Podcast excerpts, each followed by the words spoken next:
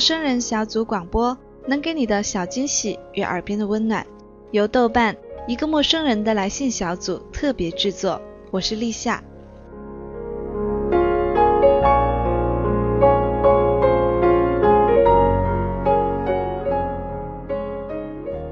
谈到宫崎骏，想必电脑前的你们都不会感到陌生吧？宫崎骏的每部作品题材虽然不同，但却将梦想、环保、人生和生存这些令人反思的讯息融合其中。动画里是他看到的世界的反衬，而我们总能在他的故事里看到生活的希望。看到过那么多关于宫崎骏的动画，想必各位也对其中的音乐印象深刻吧？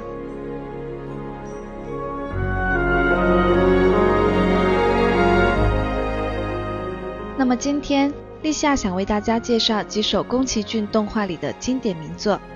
在宫崎骏的人生中，久石让是一个不可或缺的人，他的存在让宫崎骏的作品更是锦上添花。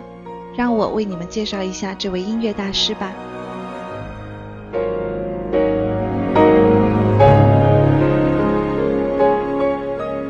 久石让第一次为日后成为自己的事业伙伴的宫崎骏担当配乐。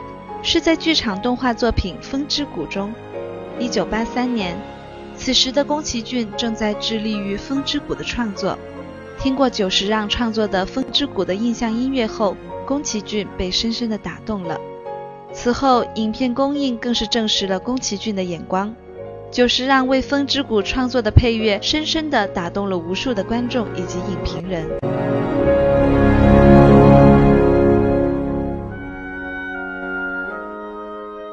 实际上，久石让不单是宫崎骏的音乐代言人，更与北野武建成黄金组合，创作了《那年夏天宁静的海》《坏孩子的天空》《花火》和《菊次郎的夏天》等佳作。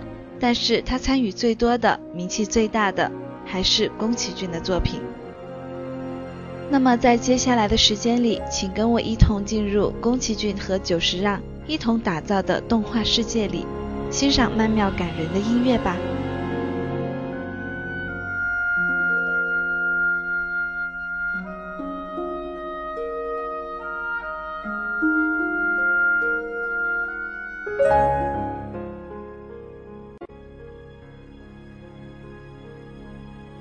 《风之谷》这部作品的确可以说是超越了宫崎骏其他作品的巨作，甚至在艺术造诣上。更胜《千与千寻》和《天空之城》，成功之处就在于纳乌西卡的塑造上。当影片就要终结，纳乌西卡为了拯救风之谷，以自己的身体阻挡巨虫河姆愤怒的攻击。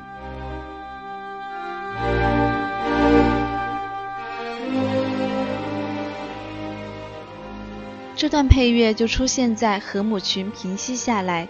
将遍体鳞伤的纳乌西卡高高的拖入空中时，悲怆的交响乐以沉重缓慢的节奏，使空气中都凝结成无限的悲壮之情。画面中黄沙漫天，巨虫河姆无声的悲伤就在这一段低沉的音乐中弥漫开来。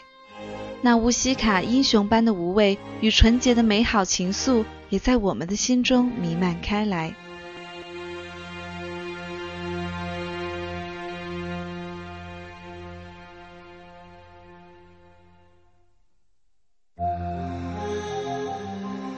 此时的交响乐仿佛英雄史诗般的悲怆，催人泪下。接下来的音乐忽然变得轻柔起来，节奏轻快的笛声伴随着童声的清唱，音乐古朴动听。画面上则是河姆用他们金色的触角为纳乌西卡疗伤。钢琴与风琴的合奏，以及稚嫩可爱的童声，烘托出纳乌西卡与河姆之间超越物种的高尚情感。重复的几个音节，反复地敲击着心灵，冲击着我们的视线，让我们潸然泪下。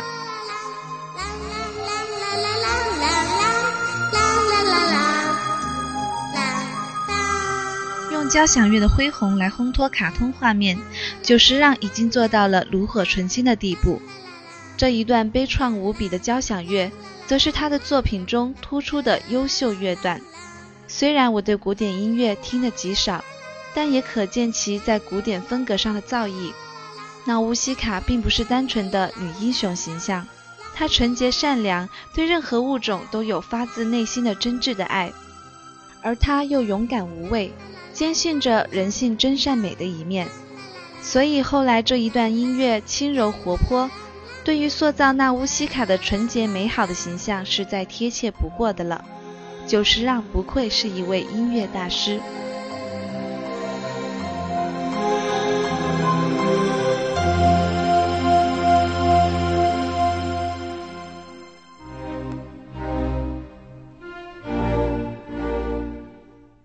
风之谷》的片头曲同样是整部电影的基调音乐，起调是营造神秘气息的电子音乐，奇异的虫类森林。各式各样的虫类交织出一片繁茂的景色，几个有点呆板的音符错落有致。就见黄沙弥漫，大风肆虐的沙漠，一切都笼罩在奇幻般的荒凉之中，隐约的让人感到不安。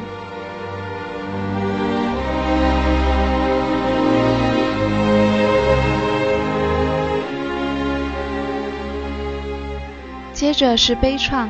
落纸有声的钢琴独奏，简单而有力的演奏，仿佛沙漠慢慢的不见了尽头。黄色的天空泛着灼人的金属光芒，极富异域悠扬之感。随之而来的是恢宏的管弦交响乐，弦乐合奏出恢宏悲怆的主旋律，仿佛奔腾流水的干涸。远古神秘的图腾壁画奔走在历史与灾难的合奏之中。音乐的色调一直是金属般的黄铜色，象征土地与灼热的太阳，以及失落的人类文明。巨大的工业文明失落的时刻。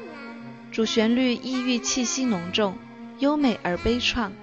飞沙走石，旅途漫漫，一切都滞留着毁灭之后的死寂。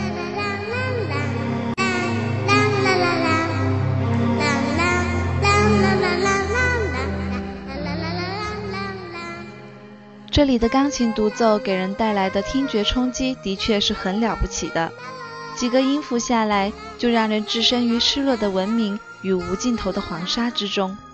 音乐是可以引人深思的，《风之谷》的主旋律便做到了。管弦乐的恢宏和悲怆被发挥得淋漓尽致，预示着这个故事所包含的深刻思想：工业文明的失落，人性的矛盾与挣扎。人性对于其他生物的不加包容所酿造的悲剧，以及历史的厚度，当然也是对纳乌西卡这一英雄形象进行的又一个铺垫。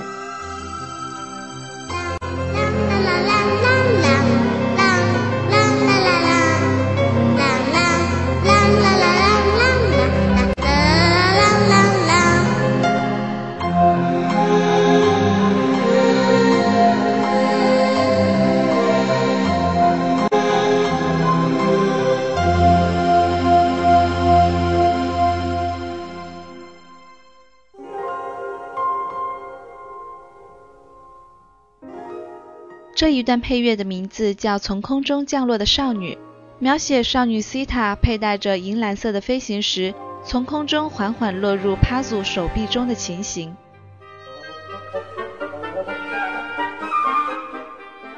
起初的几个音符像极了《千与千寻》中开篇的神隐的感觉，接着是管弦乐奏出优美的主旋律，在后面的几个小节渐渐加重，然后达到高潮部分。弦乐的节奏有些紧促，配合出很不同的紧张感。之后的小提琴协奏悠扬地表现出一种无限舒展与广博的感觉。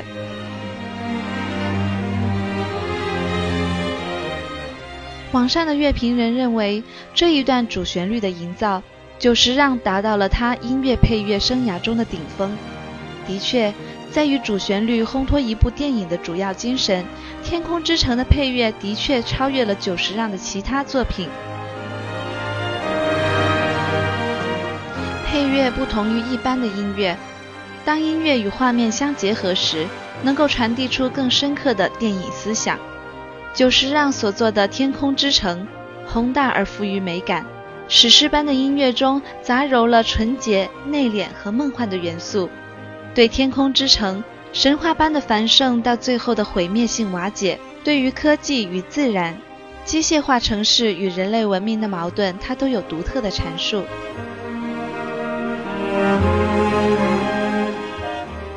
除此之外，音乐更是深刻地描绘了两个主人公淳朴美好的人格力量。以及他们之间穿越生命与时空的感情，这便是久石让音乐中的多元化层次，与他表现人性之美的丰沛的创作能力。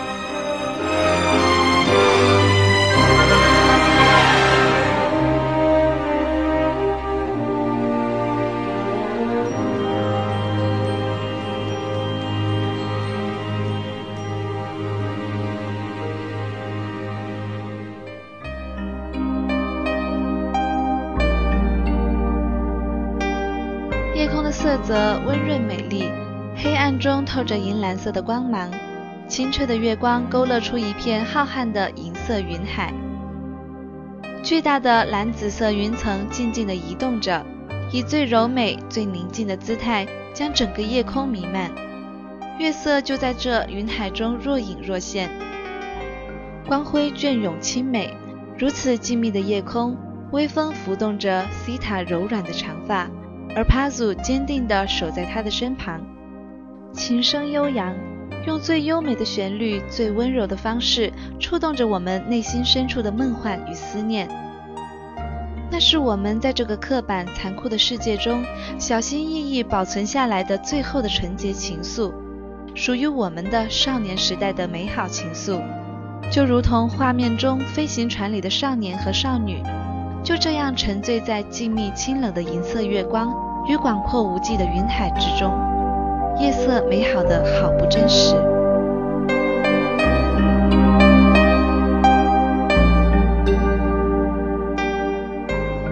天空之城这一段钢琴独奏，至今让我难以忘怀。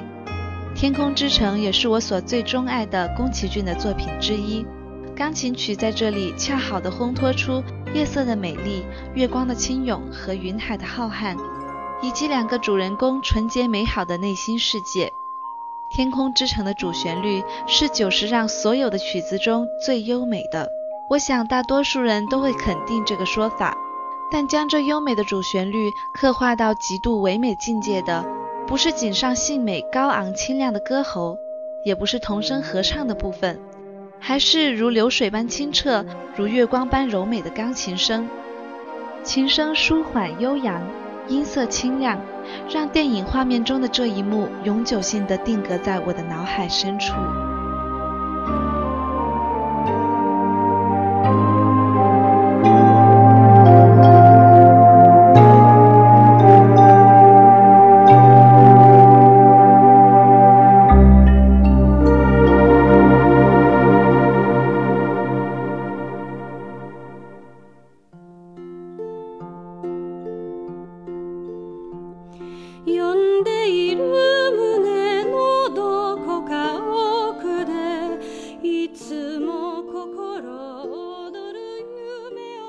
优美的旋律带我们进入千寻不可思议的一天，神隐般的钢琴声，温柔的旋律让人浮想联翩，就如同这段音乐的名字一样，夏日的一天，好像可以看到阳光灿烂，鸟语花香，繁茂的森林中音乐如此轻柔，似乎连空气都带着夏日般令人迷醉的味道。千寻小小的世界也在这里渐渐地展现出来。带着一点点执拗，带着一点点不安，瘦瘦小小的身躯就随着这段钢琴曲来到了不平凡的一天。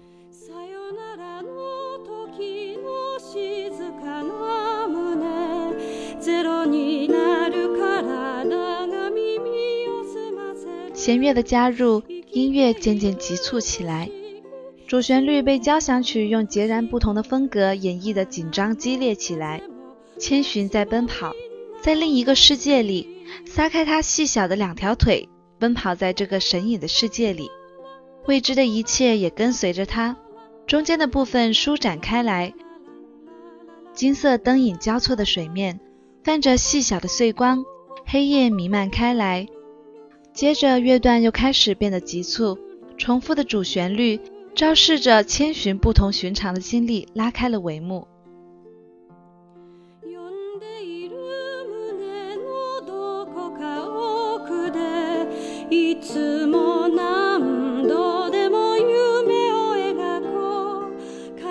这个故事就如同久石让缔造的主旋律一样，简单而美丽，仿佛一直在寻找。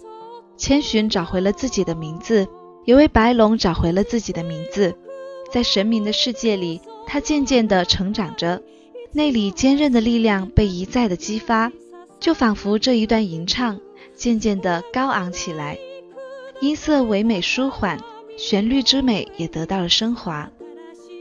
久石让关于《千与千寻》的音乐不同于前面所说的任何一部的风格，这里的音乐是那么的朴实无华，但是却优美动听，就如同千寻这个女孩子般，看上去是那么的平凡，但是内心深处却有着一股冲破黑暗的力量。这样的力量之光，即使在最无助的深渊，也能闪闪发光。这就是我所理解的久石让在《千与千寻》里所做的音乐的内涵，平凡的力量里透显出来的伟大。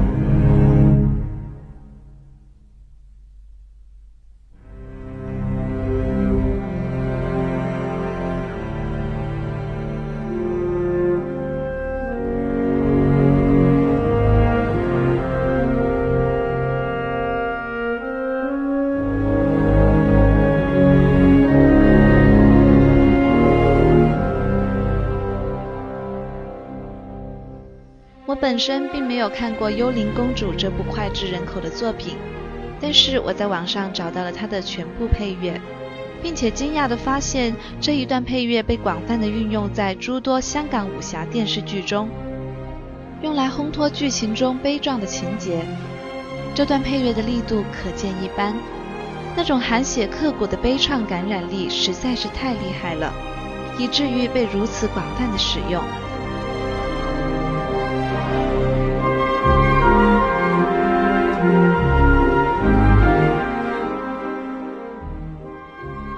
提琴低沉的音乐弥漫开来，似乎带着血腥般的点点残酷。重复两次之后，旋律忽然变得高昂起来，弦乐连奏的几个音节聚集，然后达到高潮部分。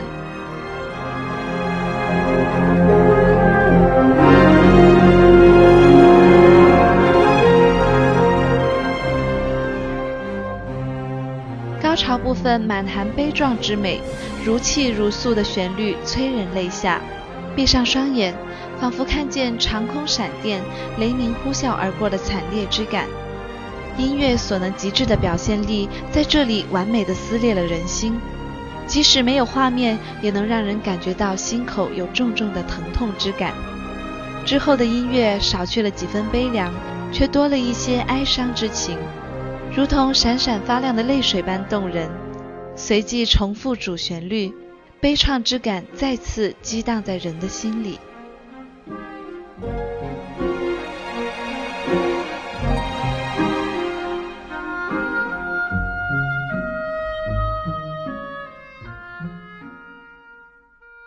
这段音乐完美的刻画出电影中那种激烈的冲突与悲剧性的场景，堪称精华。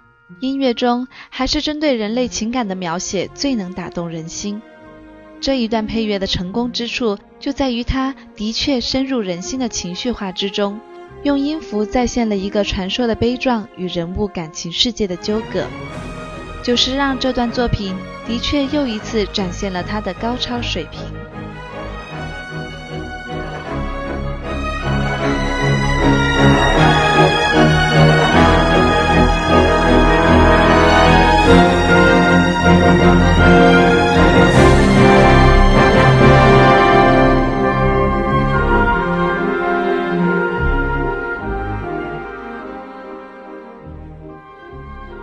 久石让的作品，风格各异，为宫崎骏的经典电影作品做出了不可磨灭的贡献。他的音乐包容广阔，有史诗般的悲壮，有对人类工业科技文明的反思，有对物种之爱的颂扬，有对人物英雄主义性格的烘托，还有俏皮可爱、描绘着幸福生活的篇章。他的确是一个用音乐说话的音乐人，他的音乐。是不该被遗忘的。